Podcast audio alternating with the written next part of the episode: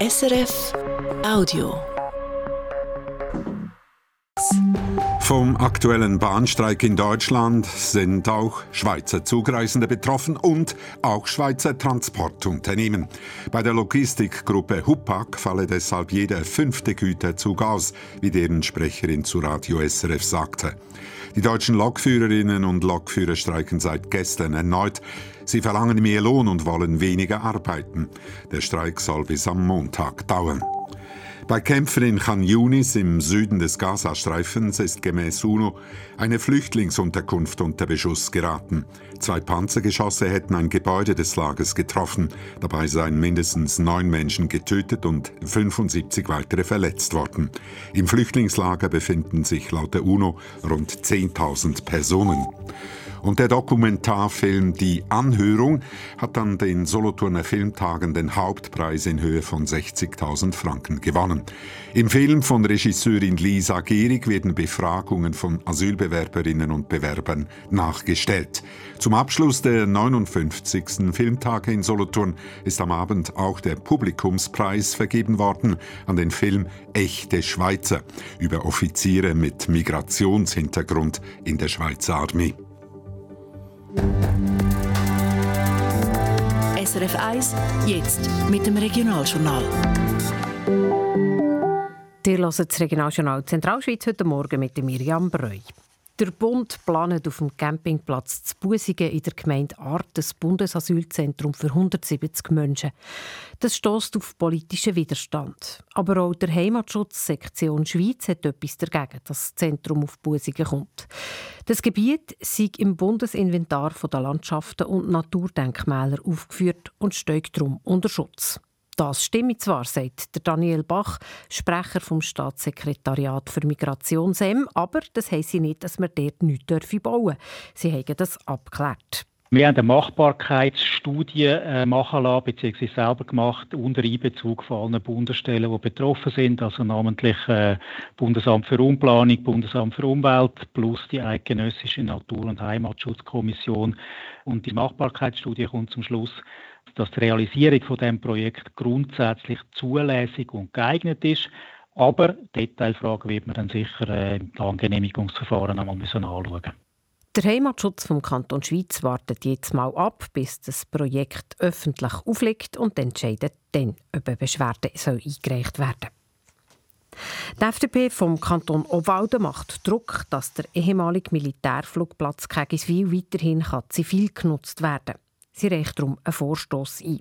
Um das möglich zu machen, soll die Regierung den kantonalen Richtplan ändern.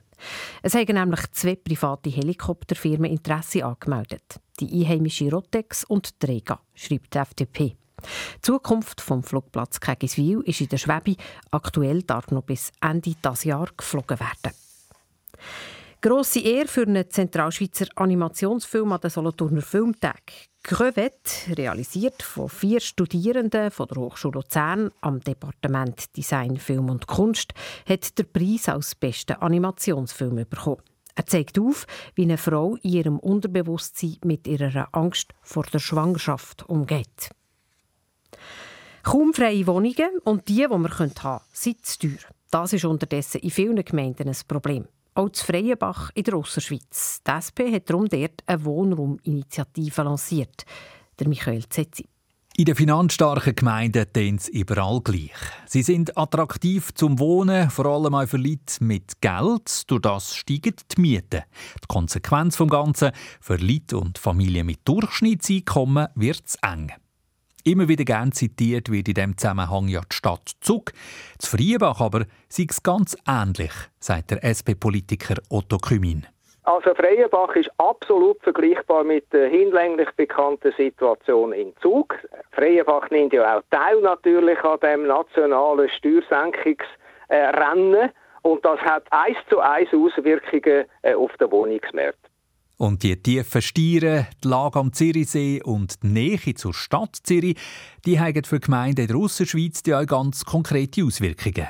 Im 2023 hat Freienbach eine Leerwohnungsziffer von 0,06 äh, gehabt. Das heisst, äh, zur Verfügung im freien März sind gestanden fünf Wohnungen. Da will die SP Gegenstier geben mit ihrer Wohnungsinitiative. Die verlangt, dass bis im Jahr 2045 in der Gemeinde Frienbach bei Neubauten und Totalsanierungen mindestens 20 Prozent der Mietwohnungen preisgünstig sein und die Diskussion darüber, was der Preis günstig sei, die kann man sich zu Friebach sparen, weil die Gemeinde seit ein paar Jahren ein Reglement hat, das das genau definiert. Eine Vierzimmerwohnung bis maximal 105 Quadratmeter darf laut dem Reglement zum Beispiel höchstens 2000 Franken kosten. Darüber hinaus gäbe es zu Friebach einen Anreiz für Investorinnen und Investoren, sagt der SP-Politiker Otto Kümin. Wenn die im Rahmen eines Gestaltungsplan einen Anteil preisgünstige Wohnungen bauen, kommen sie eine höhere Ausnutzungsziffer über, also einen Ausnutzungsbonus. Sprich, Parzellen dürfen grosszügiger bebaut werden, als wenn keine preisgünstige Wohnungen entstehen. Die Unterschriftensammlung zu Friebach die läuft, kommt die Initiative zustande, dann muss der Gemeinderat aktiv werden.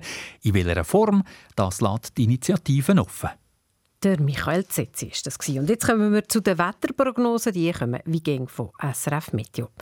Es hat heute den ganzen Tag Wolken, mal mehr, mal weniger. Zuerst regnet es zum Teil noch. Schnee gibt es ab 1600 bis 1900 Meter. Es wird für die Jahreszeit sehr mild mit etwa 13 Grad. Diesen Morgen ist es schon um die 10 Grad im Flachland. Das war ein Podcast von SRF.